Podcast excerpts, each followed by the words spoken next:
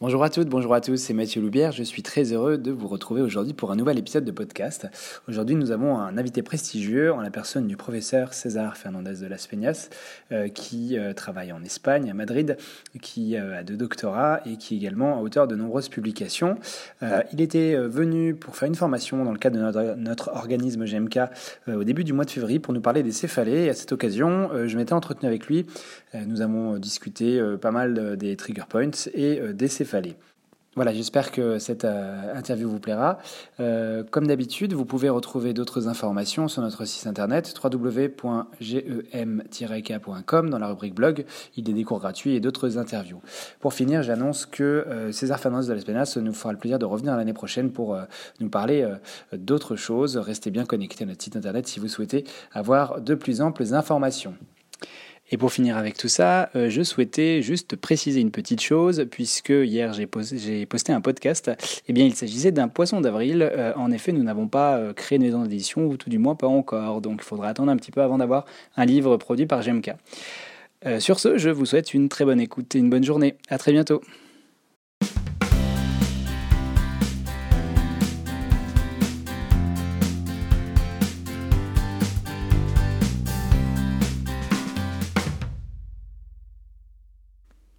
Vous êtes actuellement sur la version du podcast en anglais. Si vous souhaitez avoir une version du podcast avec un sous-titre en français, vous devez euh, lire la piste suivante. Hi Cesar. Hello. Mm, I'm really happy to, to, to, make this interview. Just to uh, resume the, the context, uh, you, um, you're going to, to, to, teach tomorrow about headache in our company, GMK, and we are really glad to, to host you. And uh, I just wanted to make a short interview to explain how, how you work and to give some, some tips, some stuff um, for, for listeners. So um, just for beginning, can you present yourself, your education, your activity? Okay, uh, my name is Cesar Fernandez de las Peñas.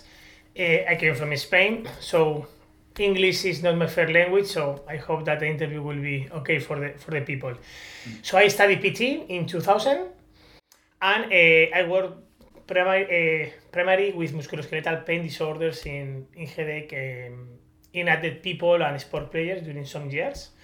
And I start to teach at the University Rey Juan Carlos in 2001 as associate professor, some hours per week. And during the years, I have uh, 20 years after, now I'm working mainly at the university. During this year, I made my master and my PhD on headaches I studied my PhD in Aalborg, uh, in Denmark, uh, with Professor Lars Arendt one of the biggest uh, pain researchers in the world. And now I have my own team about pain research, physical therapy, manual therapy at the University of Rey Juan Carlos in, in Madrid.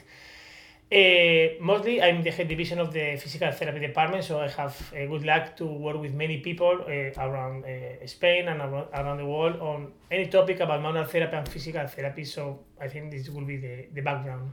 Okay, and you work with um, some patients, you said, uh, in clinical activities? Yeah, in, in, in Spain, the situation is special because there are people working only in the academic, mm. there are people only working on the um, clinical and few, few, few people working on only in research. We had the very good luck because our university usually mix both together, mm. and we have five, six people. We have fifty percent of the time of our work in clinical. Mm. We have a big um, um, clinical assistance at the university. We, six years ago, it was open. It was around 500 meters, so it's big one. Mm. There are only people working for the university for clinicians. There are people only teaching, and we are some of them in the middle 50% teaching or researching and 50% of the time with uh, patients. It's, inter- is, sorry, it's interesting because you have a lot of activities. I mean, uh, what do you like in your job, especially like in your job? I like all things. Probably the now I spend much more time that I will expect it in patients because many many people I have always clinic with uh, some uh, friends in from 10 years ago, but now many people asking for me and I usually cannot say no, so this is bad things. and some of the people that work with me say no, Cesar, you need to ask us for help because, but you know that physical therapy attention is um, a personal way people want that you see. But I think that patients usually like too much, and also the research. I think that uh, clinical practice and writing papers and see the research what is saying about the, what we are doing in clinical practice i think is the both things that usually i would like only to do Okay, nice, thanks. You explained that um, there is a different way of working in Spanish, and I was wondering um, how works um, a classical uh, Spanish uh, physiotherapist. Oh, depends. We have the public system that usually are the hospital. Um, it will be depend because we have the physician that they usually uh, send the, pa- the patient to the physical therapy, and there are all things: manual therapy, exercise, electrotherapy. There are some cardiac units for patients with a cardiac event. But the public system, you have all things: neurological conditions, uh, cerebral palsy, children, so anything and this is the, the common way of, of the public system. We have also private practice, but there are two different private practice. One of them is a people or clinical practice uh, working with uh, insurances that mostly are electrotherapy, uh, ultrasound, laser, exercise, something else, less manual therapy, and the real private practice that usually are mostly manual therapy are hand-off techniques. So I think it will be three different type of PT more or less. Okay, and um, is there any um, first contact or direct access for the patient? Depending in the public system, no. In the private, you can go directly to a clinic asking for, I, I want that you as PT treat me because I have any headaches or any pain. So in the private practice, we can go directly to the PT. Okay, but uh, when you work in private practice, do you need um, um, more uh, diploma for have the direct access, or No. this is a PT, no. A- okay? Any uh, patient from the from the street can go into a clinic and I say, yeah, I want that I, I have an, uh, a visit with you. There is no in private, Okay, and, and what says uh, doctors about these things? nothing. They, They cannot do nothing.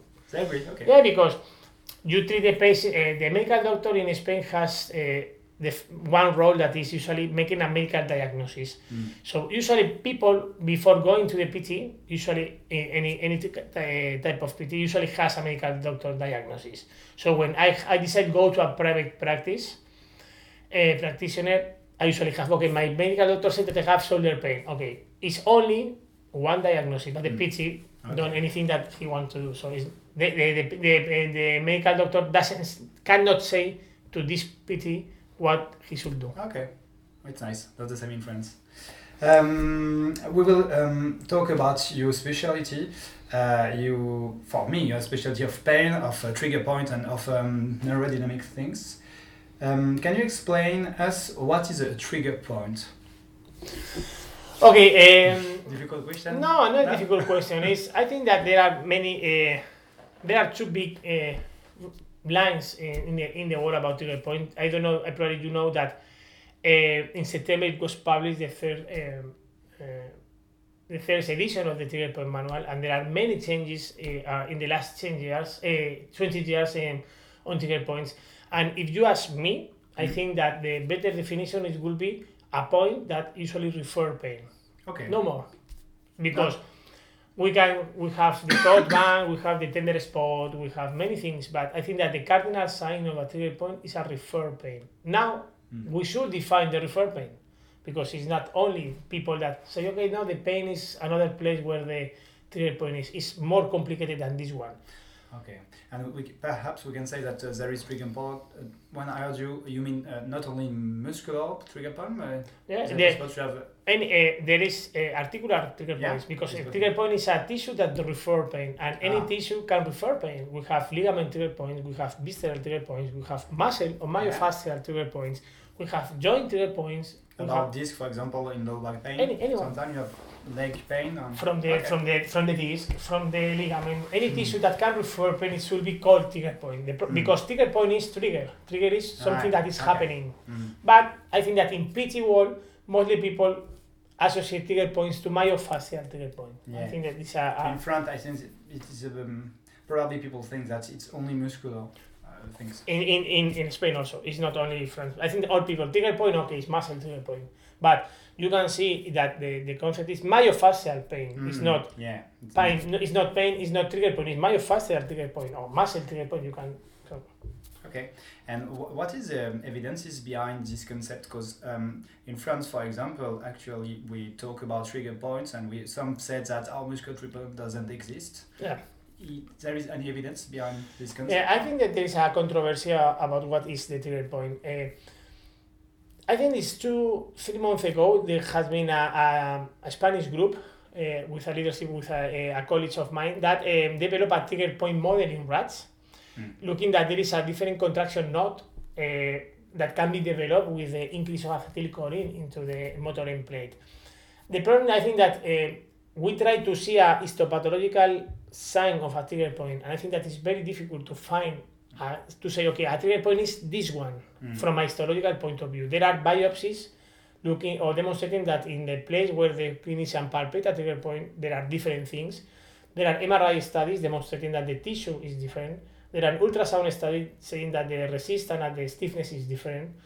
There are el- elastography studies saying that there are differences. There are some histological studies. But the question is, what is really from a microscopical uh, point of view a trigger point? We don't know. Okay. Some some said that they, they get sense um, uh, like um, in the taut band uh, something like the Nothing, point. No. I don't believe it in It's the nodule. In, yeah. Okay. And People say in, in Spain they say like um, how do you say a bean? You Yeah. need to feel it. Yeah. Stupid. No, I, I don't believe it. Sometimes you can feel it, but Yeah. I think that the key is okay when you touch any tissue, if you are able to reproduce or to uh, induce refer pain with manual palpation, this is the cardinal sign. You don't need to feel something because many Okay. times you see okay, you oh, you have a very relaxed trigger po- um, upper trap, but oof, but it's highly painful. The tone Yeah. of the muscle is not related to the Mm. presence of pain, so I don't need to feel something uh, hard to see if, if there is a real trigger point. I don't believe in the beans, only Okay. for eating.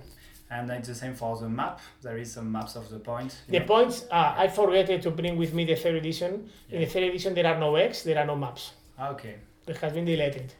In Yeah. the course, I will show the the referred pains pattern from the third edition without X. There is no location of the trigger point. Mm. This has been one of the big mistakes Mm. around 20 I years so. because the X uh, are just only um, clinical location that uh, Dr. Travell find during her um, uh, clinical practice and to Mm. say, okay, in from 100 patients, in 60, here there are more frequently, okay, but this is not the location, it's Mm. Okay. frequency. There are research, clinically research.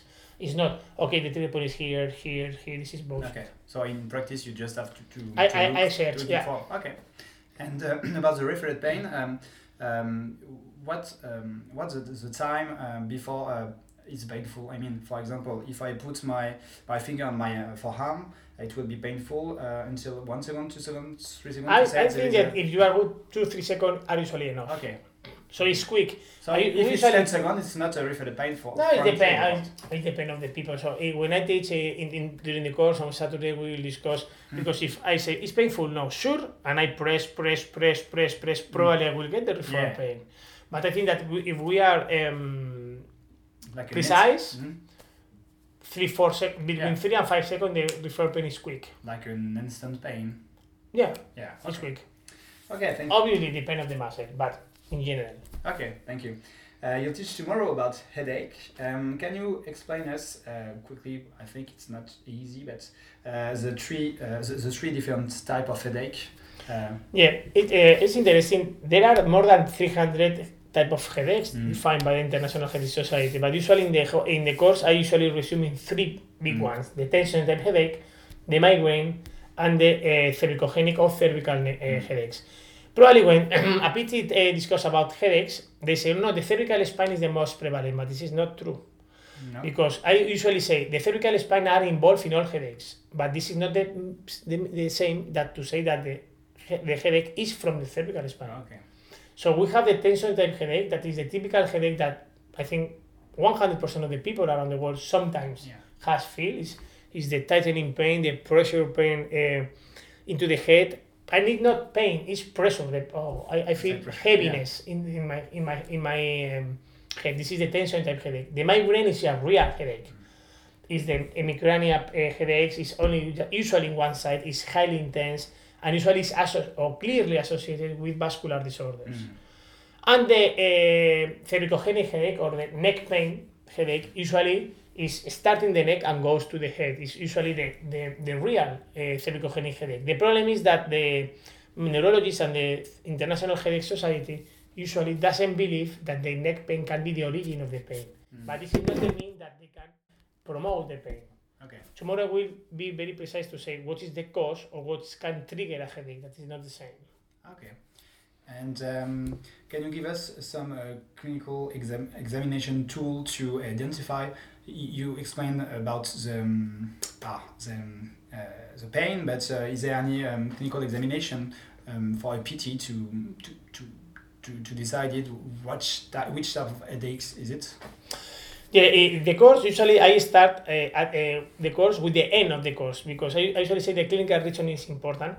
And when someone asks me, PT is effective for headaches, Mm. and I say it's a stupid question because there are many headaches, and Yeah. we are effective for some headaches and for some patients with some type of headache. Mm. And usually say the clinical reason is highly important. I usually say that the tension type headache is more related to the muscle tissue because the feature of the, the headaches is like this one, and the evidence now say this one. Mhm. Migraine usually is more complicated because it has many trigger factors and usually it's more vascular component, so we need to be more multimodal. And the uh, cervicogenic headache is more the joint pain because it's Mm. typically the joint pain. So I usually say, okay, we have three headaches, we have three tools, Mm. we can start the clinical examination for this tool. I never say, okay, you can only treat only a muscle for tension type headache, but you need to start with the muscle because probably is the most relevant tissue. Okay. You need to start from the joint because in cervicogenic headache because it's the most relevant tissue. Okay. Never exclude, but I usually say, okay, I have many things, many techniques, many approaches. Okay, one of the big problems for PT is, okay, which tool I can take for starting the clinical Mm. examination? And this is the beginning of the course tomorrow. It's clinical re- reasoning for Yeah. the hypothesis and deductive things. Yeah. Okay, nice. Um, and if you if you can give uh, us uh, one tips for cervicogenic headache or one technique uh, which is really really nice for this patient is a not magic bullet. It, no, it, it's joint, it joint, bi- uh, uh, joint bias, so manipulation and mobilization because it's the joint, It's the upper cervical spine is is the main objective. But people tomorrow we will make the upper cervical spine manipulation. That there is a controversy about it is safe or not safe, Yeah. and I think that is safe. But if we need to choose, for example, in in eighty percent of the patients, okay, I obviously I will say upper mobilization because Mm. there are many people, and cervicogenic headache is typically in older people from Okay. 60, say, 65 years old. So upper cervical spine manipulation in this kind of patients may be risky. So if I need to decide, mobilization will be the first one. Okay. And um, between mobilization and manipulation, do you have a preferences in your practice? If you ask what I do in clinical practice, if I can, I always start with manipulation. Ah, okay. Any place because I know that there is more um, sympathetic nerve system reflexes. okay. and uh, because there are more stimuli to the central nerve system. And there is a tomorrow we will debate uh, about which is better, manipulation or mobilization. Mm. And uh, there are research saying that it will depend of the of, of the place of the spine that Mm. it will be more effective or not. For example, in the neck, it doesn't matter from a clinical point of view if you make a cervical manipulation or mobilization. Okay, PT say okay if it's clinically effective, reject the manipulation, and I say no because the mechanisms are different. So if I can do manipulation, to me personally, I prefer Okay. It's the same clinically and also the mechanisms are different because we see in clinical practice and also it's less time consuming Yeah. you don't need to move five uh, minutes one millisecond Mm. but if i cannot do i might i make mobilization And for Spain PD, is it possible to, to make manipulation in the pra- practice in Spain? There is Okay. no yeah In France, it's not. I think it's not easy easy like that because in the studies, in the initial uh, program, we don't learn manipulation. Or no it, it depends in undergraduate in spain there are it will be depend of the university but we for example in my university we don't teach manipulation to Ah. undergraduates because we believe that it's a postgraduate uh, Ah, postgraduate. Yeah.